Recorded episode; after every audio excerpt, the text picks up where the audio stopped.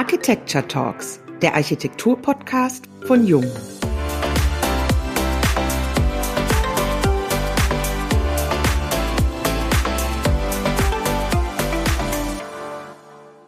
Hallo und herzlich willkommen beim Jung Architecture Talks Podcast. Mein Name ist Jane Slavic und ich spreche heute wieder aus Stuttgart zu Ihnen. Mein Name ist Wiebke Becker und ich bin aus Celle zugeschaltet. Wir freuen uns sehr, heute Peter Katschula-Schmal, den Direktor des Deutschen Architekturmuseums in Frankfurt, begrüßen zu dürfen. Guten Tag, hier ist Peter Katschula-Schmal aus Frankfurt und ich freue mich zum ersten Mal bei einem jungen Podcast mit dabei zu sein. Wir freuen uns auch sehr, Peter. Schön, dass du dabei bist. Als Direktor des DAM beschäftigst du dich seit vielen Jahren mit wichtigen Themen aus der internationalen Architekturdiskussion. Lass uns doch heute gerne über das Thema Urban Living, also das Leben in der Stadt sprechen. Fragen, die uns alle in den letzten Jahren immer wieder beschäftigen, beispielsweise wie viel Wohnfläche nutzt der Mensch heute zum Leben und wie viel bräuchte man in seiner eigenen Wohnung, wenn Gemeinschaftsflächen zur Verfügung gestellt werden. Wie sind denn deine Erfahrungen hierzu? Wir wissen, dass sich die Wohnfläche in den letzten Jahrzehnten ziemlich erhöht hat dass wir in Deutschland bei etwa 48 Quadratmeter pro Person sind. Und in den Großstädten, in denen Wohnungen teurer sind, sind wir in Frankfurt zum Beispiel bei 38 Quadratmeter. Das heißt, man hat sich im Vergleich zum Bund, zum bundesweiten Durchschnitt mit etwas weniger begnügt als der Schnitt, ähm, was auf den Einzelnen nicht zutreffen mag. Aber ähm, es gibt Familien, die mit drei, vier Kindern offensichtlich auf 75 Quadratmeter wohnen und den Schnitt damit erheblich senken in den großen Städten. Äh, die Tendenz ist also seit dem Zweiten Weltkrieg stetig gewachsen. Früher hatte man vielleicht die Hälfte von heute im Schnitt.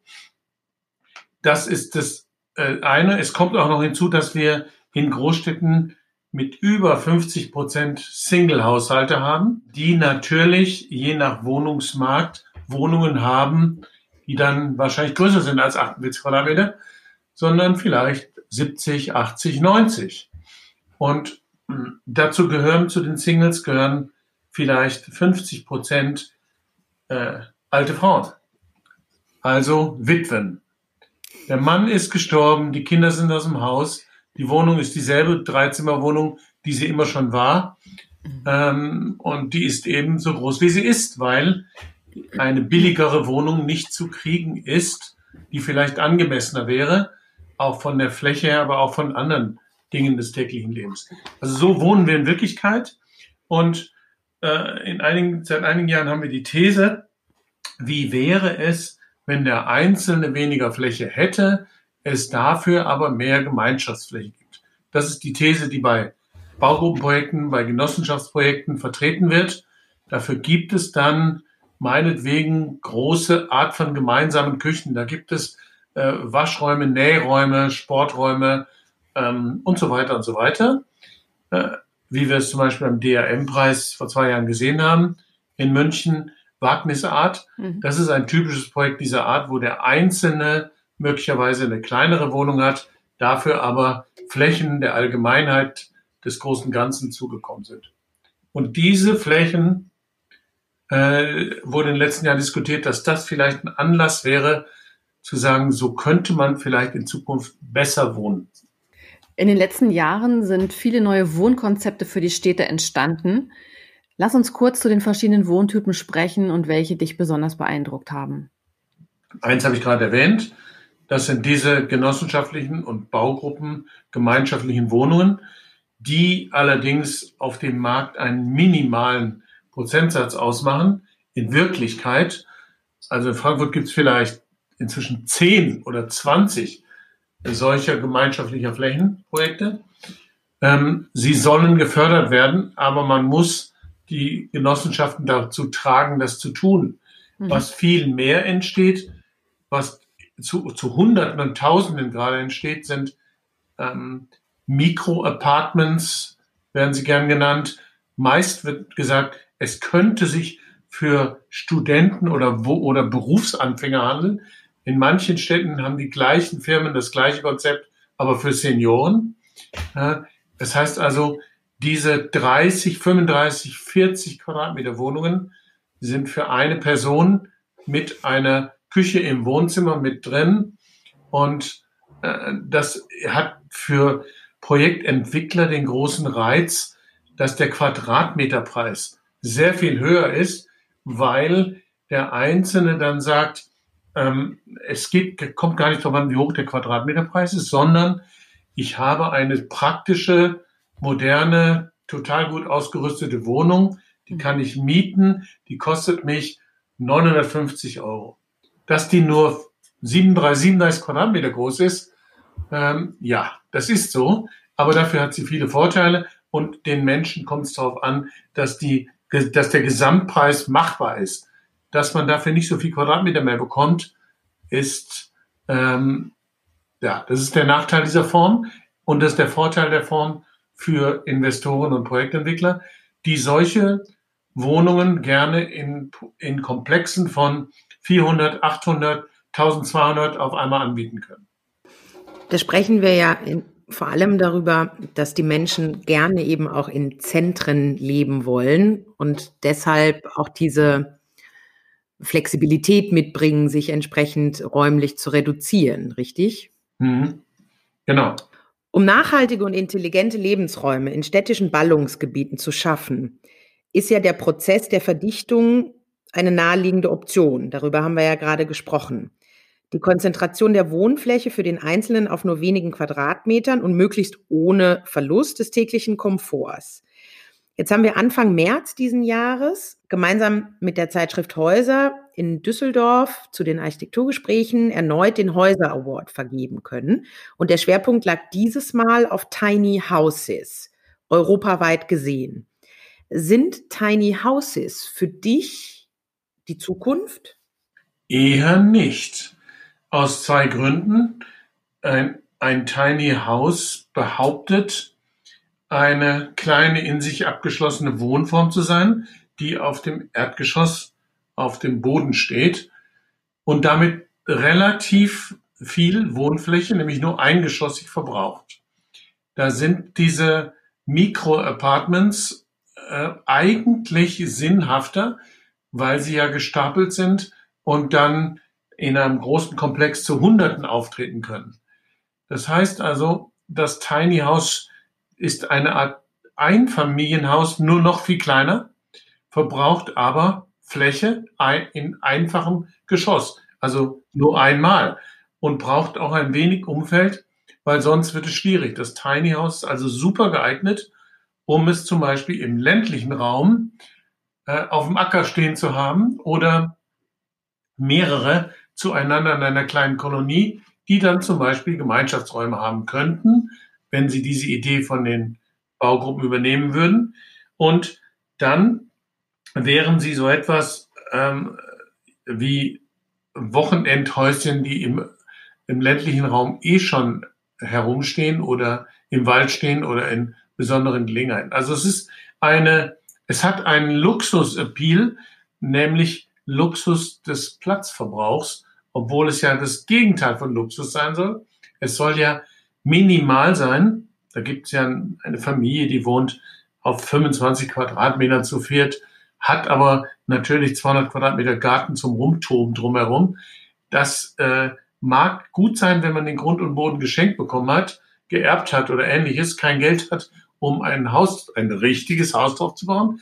Da baut man sich ein etwas für 20.000 Euro hin, ähm, hat aber Flächen, um sich auszutoben.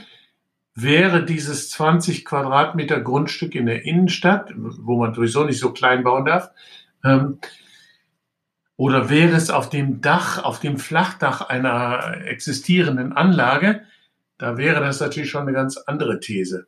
Aber wenn ich auf dem Flachdach eine Anlage baue, dann könnte ich auch gleich leichtbauweise zum Beispiel aus Holz dort 50 Wohnungen anbieten. Also das Tiny House ist ein bisschen ein Luxus verkleidet als Bescheidenheit, was sowieso zurzeit sehr in ist. Der verkleidete Luxus. Ja. Ja. Peter, jetzt hast du uns äh, schon einige Thesen eben geschildert. Würdest du sagen, dass diese neuen Konzepte auch in Zeiten einer Pandemie, die wir jetzt aktuell haben und wo das Thema Social Distancing eine bedeutende Rolle spielt, auch funktionieren können? Oder sollten diese Wohntypen nochmal neu gedacht werden? Ja, also wenn ihr euch jetzt vorstellt, ihr wärt in Partnerschaft in einem Tiny House, würdet beide Homeoffice machen müssen, äh, auf 25 Quadratmeter zu zweit, ähm, wäre eine Trennung schon geschehen. Und die Firma hätte euch schon ein Hotelzimmer wahrscheinlich bezahlt. Also äh, das Tiny House ist doch etwas sehr tiny, um tatsächlich dort die ganze Zeit zu verbringen. Und ich fand es interessant, eine Maklereinschätzung vor kurzem zu lesen, die dann geschrieben haben, dass äh, der Markt sich neu sortieren wird, weil äh, die Menschen merken jetzt, dass zum Beispiel eine Wohnung, einen Balkon oder Terrasse dringend gebrauchen könnte, äh, wenn man in bestimmten Städten und bestimmten Ländern nicht raus darf, wie zum Beispiel in Barcelona, äh, dann ist auf einmal der Balkon Gold wert. Ja. Ähm, es stellt sich heraus, dass die gute alte Altbauwohnung ähm, nicht ganz verkehrt war, weil sie viele Zimmer hat und ich damit, wenn zwei Personen eine Wohnung teilen, ich zwei Arbeitszimmer abtrennen kann, auch akustisch. Was bei solchen Konferenzen wie jetzt gerade von großem Vorteil ist. Äh, das funktioniert in sehr luxuriösen, loftartigen Wohnungen nicht so gut, wo es das Schlafzimmer gibt, abgetrennt, das Bad abgetrennt und das war's und der Rest ist Wohn-, Ess- und Sozialraum. Ähm, da wird es dann mit zwei Personen, die Konferenzen gleichzeitig führen, sehr schwierig. Das heißt also, die abgetrennt, das abgetrennte Arbeitszimmer wird auf einmal wirklich wichtig und ähm, die Möglichkeit, sich für einige Stunden abzusondern, wenn man sonst 24 Stunden zusammen ist, ist auch nicht zu unterschätzen. Geschweige denn noch Kinder äh, nebenan herumtoben und ähnliches. Also Eltern, die in Homeoffice sind, können ein, äh, gehen zum Beispiel sehr gerne in die Firma jetzt, ähm, wo sie auch hin dürfen, weil niemand da ist, äh, weil dort sie in Ruhe arbeiten und konzentriert arbeiten können und die Kinder nicht, ähm, nicht ständig parallel zu versorgen sind. Also Corona zwingt uns äh, bestimmte ganz grundlegende Dinge zu überdenken und andere festzustellen, dass sie nicht so gut geeignet sind gerade.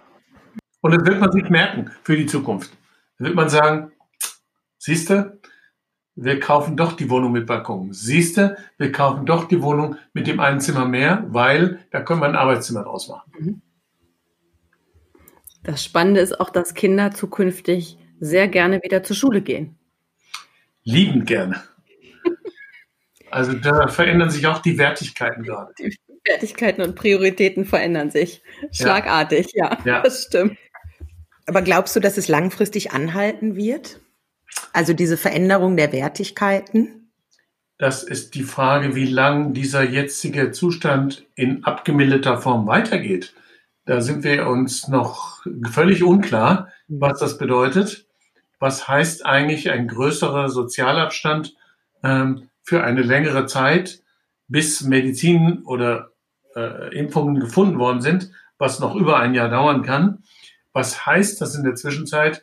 Äh, dürfen dann manche Leute ein Jahr lang, wenn sie nicht mehr in die Firma kommen? Oder was bedeutet das? Und je länger natürlich dieser Zwischenzustand dauert, desto mehr wird es uns ja in, in, in, unseren Körper, in unsere Routine, in unseren Alltag hineingehen und wir werden uns an bestimmte Dinge gewöhnen.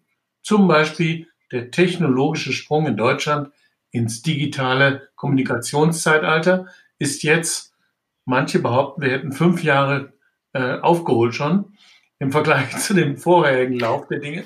Das kann gut sein. Und das, was wir hier gerade machen, ist etwas, was äh, sicherlich bleiben wird. Auch wenn man nachher andere Seminare hat, wird man sich sagen können, warum nicht das eine oder andere Seminar online zu machen.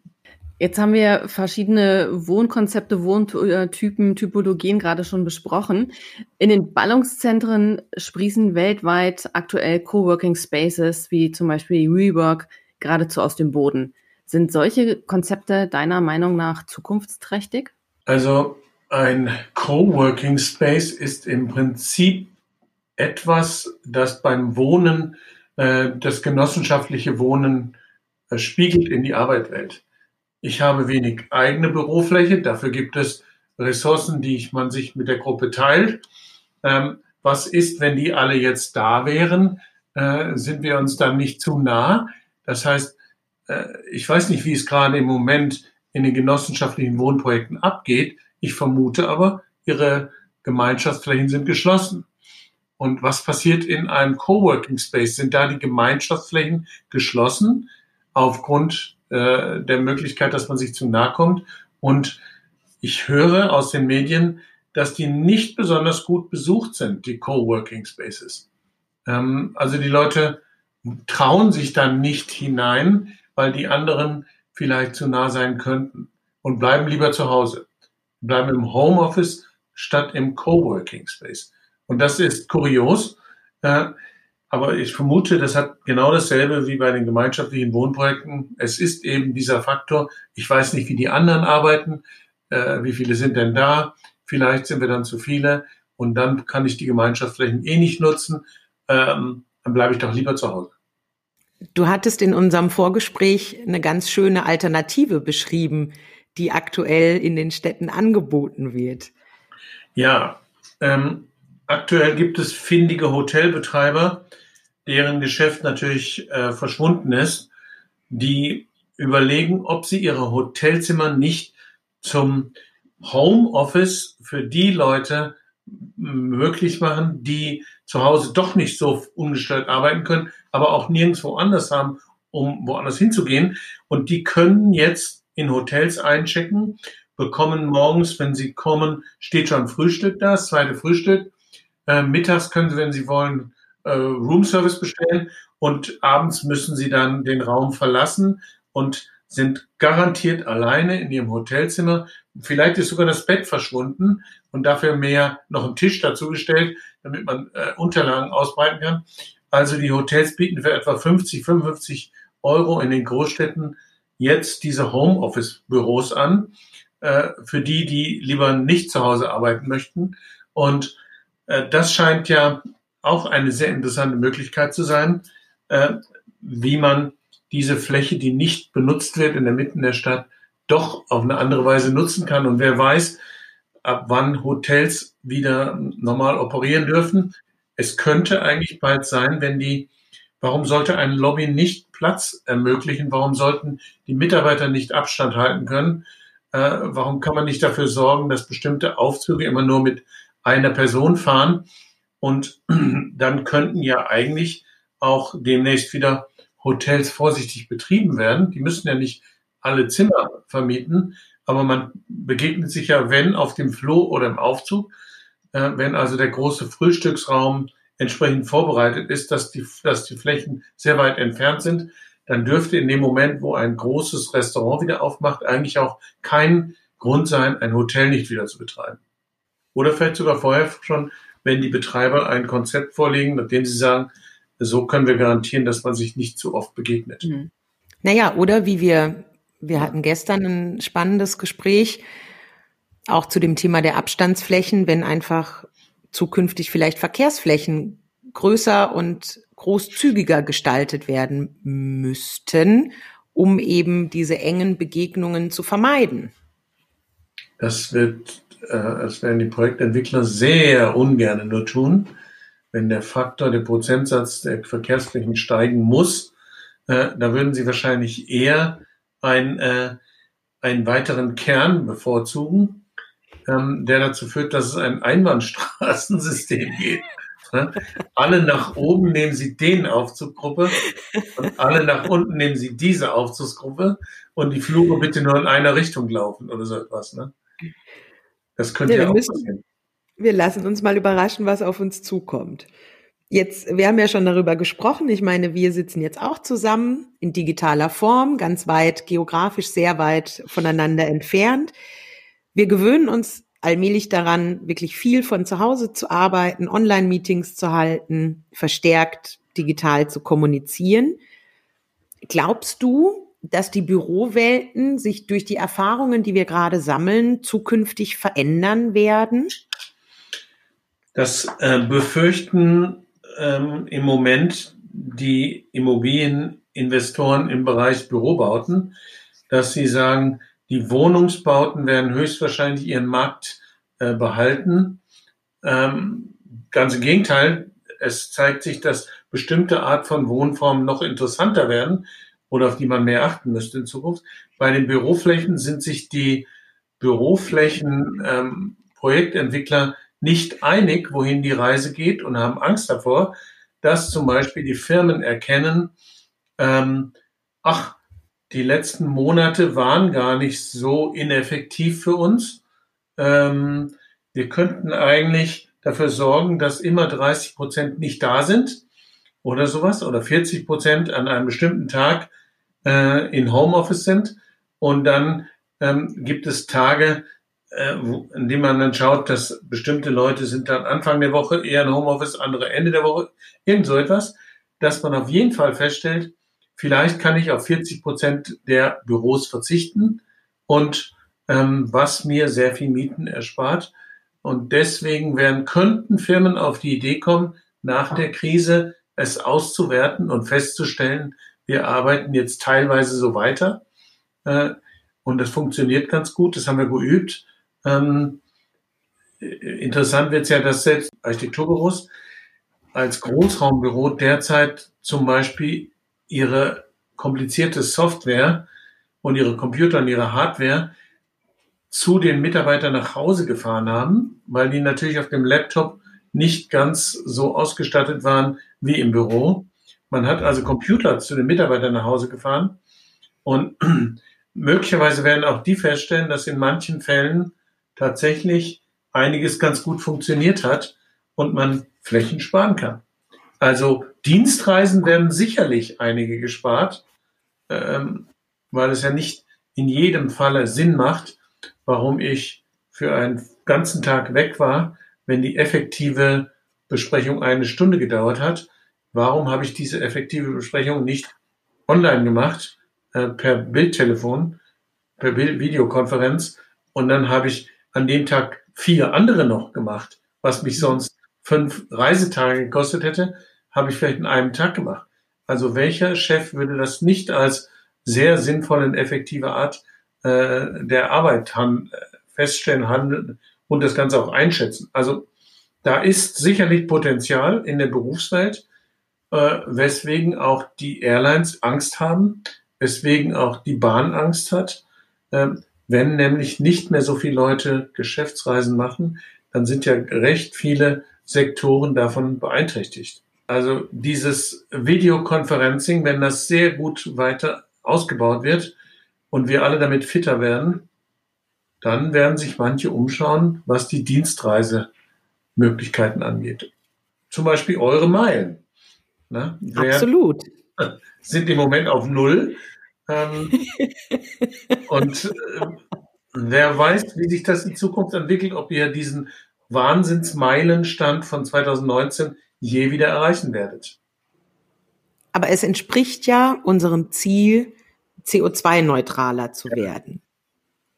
Weswegen die Corona-Krise eine unglaubliche Auswirkung hat auf äh, die Umweltfragen, ungewollt, und viele grübeln jetzt philosophisch darüber, dass wenn der Mensch also merkt, dass ein, ein globales Phänomen ihn persönlich ähm, beeinträchtigt, dass er dann bereit ist, die größten Änderungen seines Verhaltens anzunehmen äh, und diese dann positive Auswirkungen auf alle haben, in je, in, im Moment äh, auf die anderen Menschen, die mich umgeben, aber nebenbei eben auch auf die Umwelt, was nicht das Ziel der Corona-Krise ist.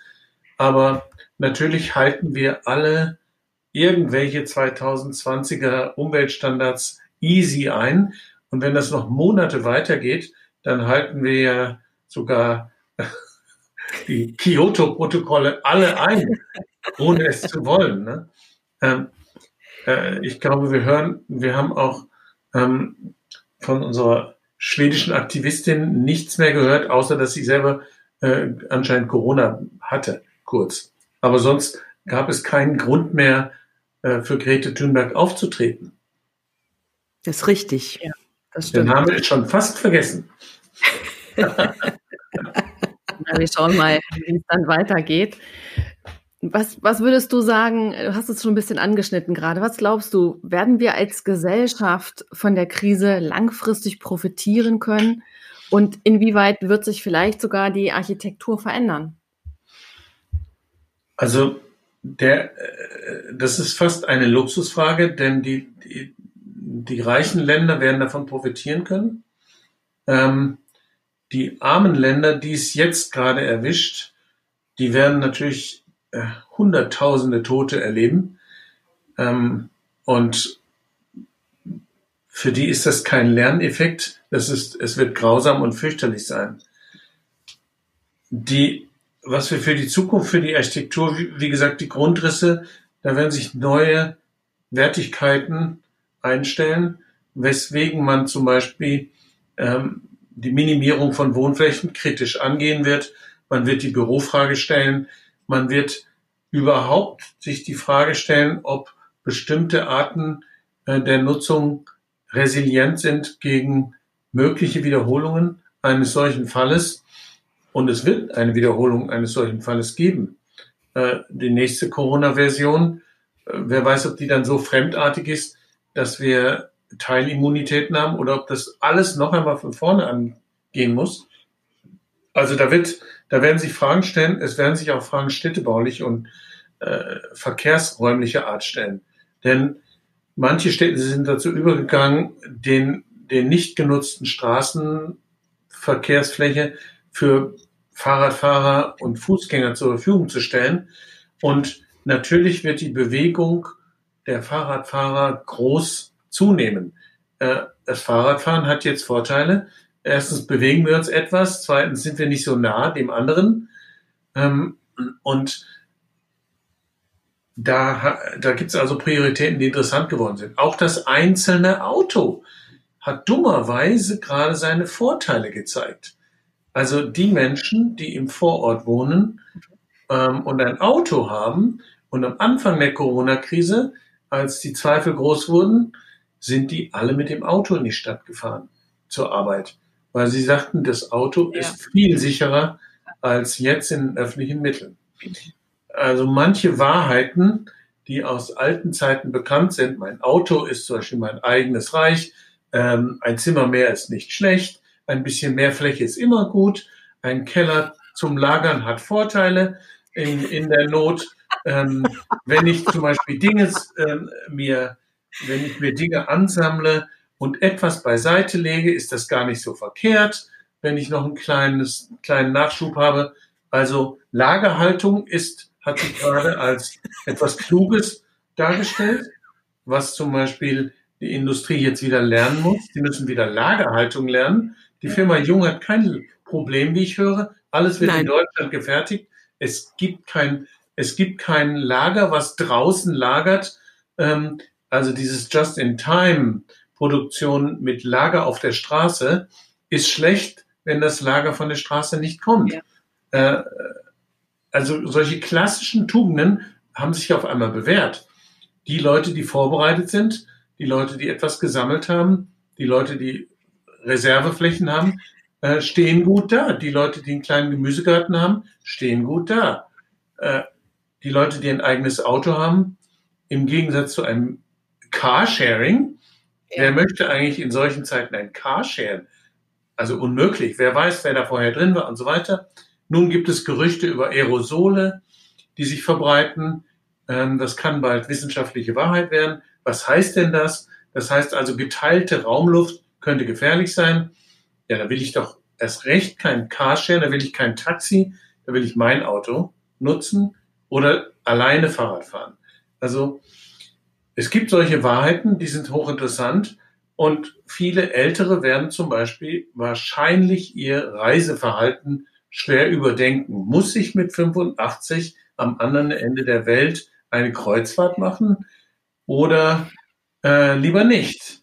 Ähm, und lohnt es sich, in sehr merkwürdige Länder, deren Infrastruktur ich nicht vertraue, wirklich äh, den halben Robinson zu spielen und festzustellen, äh, äh, alles ist dort so ursprünglich, aber wenn ich, aber im Ernstfall will ich dort nicht sein.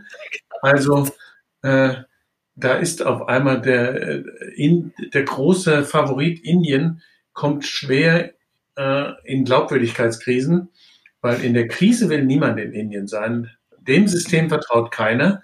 Man vertraut ja schon nicht der Infrastruktur. Und es war bisher der Reichtum der westlichen Welt, dass die 19-Jährigen nach dem Abitur gerne ein Jahr nach Indien gehen möchten. Aber jetzt traut sich, würde keiner äh, äh, je noch gerne dort sein. Jetzt, wo man merkt, dieses Land ist vollkommen ein völliges Chaos und überfordert. Mhm. Also das Reiseverhalten wird sich ändern, äh, bin ich mir sicher. Wer kann denn jetzt noch seinen Eltern in Ruhe ein Kreuzfahrtticket schenken? Ne? Den, den älteren Herrschaften ähm, kann man niemand zumuten. Am Ende ist es ja doch ein Gefängnis auf der See äh, und man sieht ja äh, gerade, was daraus geworden ist. Also es tun sich viele Dinge derzeit auf, die interessant sind und daraus äh, kann sein, dass sich daraus eine Verhaltensänderung ergibt. Vielleicht vergisst man es auch schnell wieder, aber, aber die, die zum Beispiel auf einem Kreuzfahrtschiff jetzt waren und wochenlang vor irgendeiner Küste gestrandet waren, weil niemand sie mehr aufnehmen wollte, die werden das, die werden nie mehr wieder ein Kreuzfahrtschiff betreten. Und äh, auch die Menschen, die sagen, ich fliege heute hierhin, morgen dahin, äh, werden sagen, im Zweifelsfalle bin ich am anderen Ende nicht gut aufgehoben. Also da werden sicherlich äh, Änderungen geschehen, die sich die größere Maßstäblichkeit haben und die auch städtebaulich, verkehrsräumlich große Folgen haben werden. Da werden wir noch dran denken und das wird natürlich in unsere Entscheidung hineinfließen. Jetzt hast du uns unglaublich viele Denkansätze mitgegeben. Danke dafür. Gibt es noch etwas Spezielles, was du unseren Zuhörern mit auf den Weg geben möchtest? Wir sind ja jetzt erst einen Monat in der Corona-Krise und stellen schon solche weitlegenden, über, überraschenden Gedanken auf und Viele Philosophen machen sich ganz grundlegende Thesen zu eigen. Dabei ist es erst äh, ein Monat Wirklichkeit und zwei Monate, drei Monate, seit wir das Ganze betrachten aus der Ferne. Was passiert denn erst in einem halben Jahr? Also das, ich glaube, da kommt noch einiges auf uns zu und auch viele neue Gedanken. Wir sind in einem höchst bemerkenswerten Moment in der, in unserem Leben. Und wir sind in der glücklichen Lage, dass wir das aus dem Luxus eines hervorragend gemanagten Landes betrachten dürfen, wo keiner von uns in Gefahr kommt, äh, an, einem, an einem überspannten Gesundheitssystem zu sterben. Das sieht nicht so aus, als ob das in Deutschland passiert. Und da können wir sehr glücklich darüber sein, dass, dass wir dann solche Gedanken spannen können, die unsere Kollegen in Barcelona und Mailand in der Form wahrscheinlich nicht denken können, weil sie ganz vor anderen existenziellen Problemen stehen. Obwohl es Städte sind, die, äh, mit denen wir ständig zu tun haben und Kollegen und sie haben völlig andere Ausgangssituationen. Mhm. Ja, und damit verbunden ganz, ganz viele andere Sorgen. Vielen, vielen Dank, lieber Peter, für deine Gedanken, deine Einschätzungen zu dieser Situation, zu dem Thema des Wohnens und auch zu dieser Pandemie und ähm, Auswirkungen. Es war eine Freude, mit dir darüber zu sprechen. Vielen, vielen Dank. Vielen Dank auch an die Zuhörer. Und wenn es Ihnen gefallen hat, empfehlen Sie uns gerne weiter. Und bis zur nächsten Folge der Jung Architecture Talks, dem Architektur-Podcast von Jung. Bis dann, bis später. Tschüss.